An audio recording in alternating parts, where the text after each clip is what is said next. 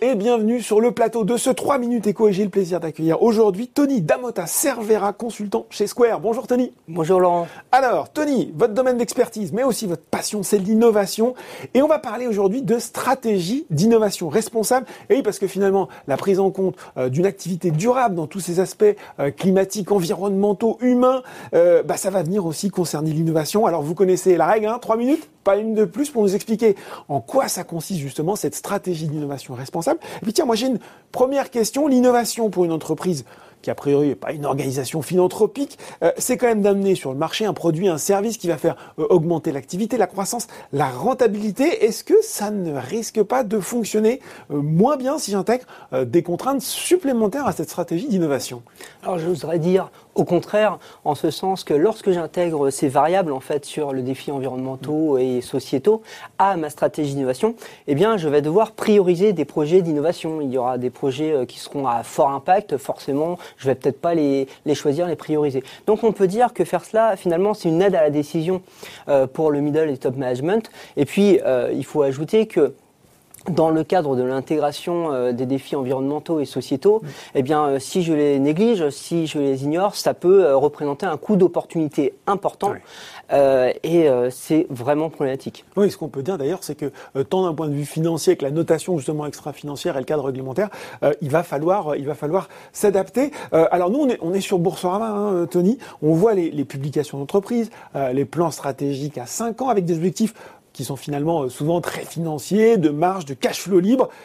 Est-ce qu'il faut peut-être sortir, revoir ou finalement dépasser cette façon de penser le développement de l'entreprise? Alors je dirais oui. La période est, propice à la transformation. Oui, voilà, en tout cas. voilà.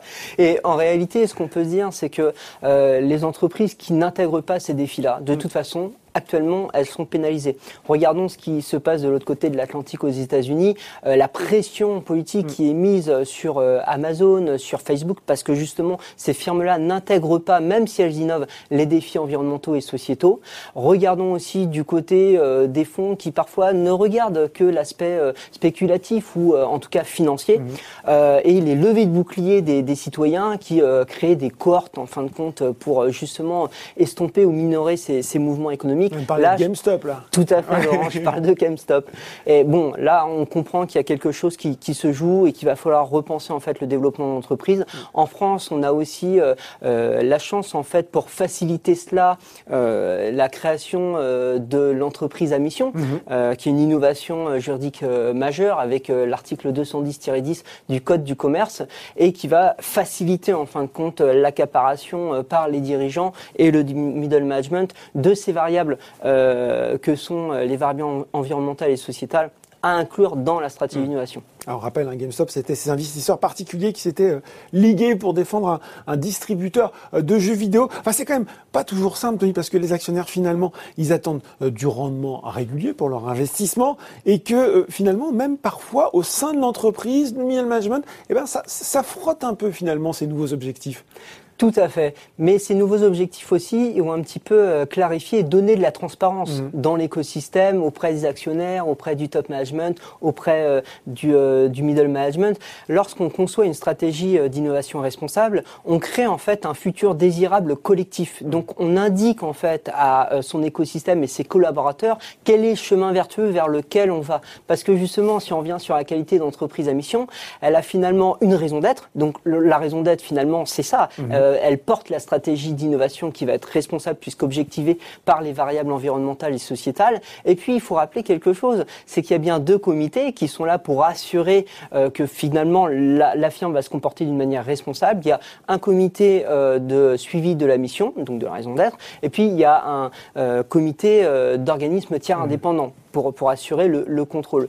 Donc en fait, ce qu'on peut dire, c'est qu'au contraire, ça va permettre une co-construction, ça va permettre plus de transparence, ça va donc rendre la firme plus compétitive parce qu'elle va innover avec moins de freins. Bon, on va se retrouver, hein. c'est l'occasion de, réaligner l'entreprise. Euh, alignement au sein de l'entreprise, ça on vient de le voir, mais en dehors, j'ai l'impression que finalement cette innovation responsable, elle n'est euh, jamais aussi efficace que quand elle s'imagine même à plusieurs, euh, autrement dit, l'entreprise avec son, écosystème proche.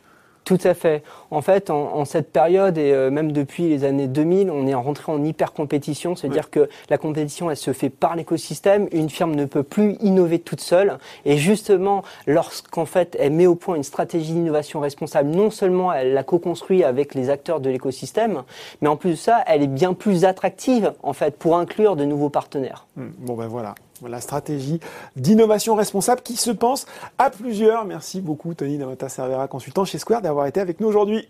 Merci Laurent. 3 minutes écho, c'est fini pour aujourd'hui. On se retrouve très bientôt pour un nouveau numéro.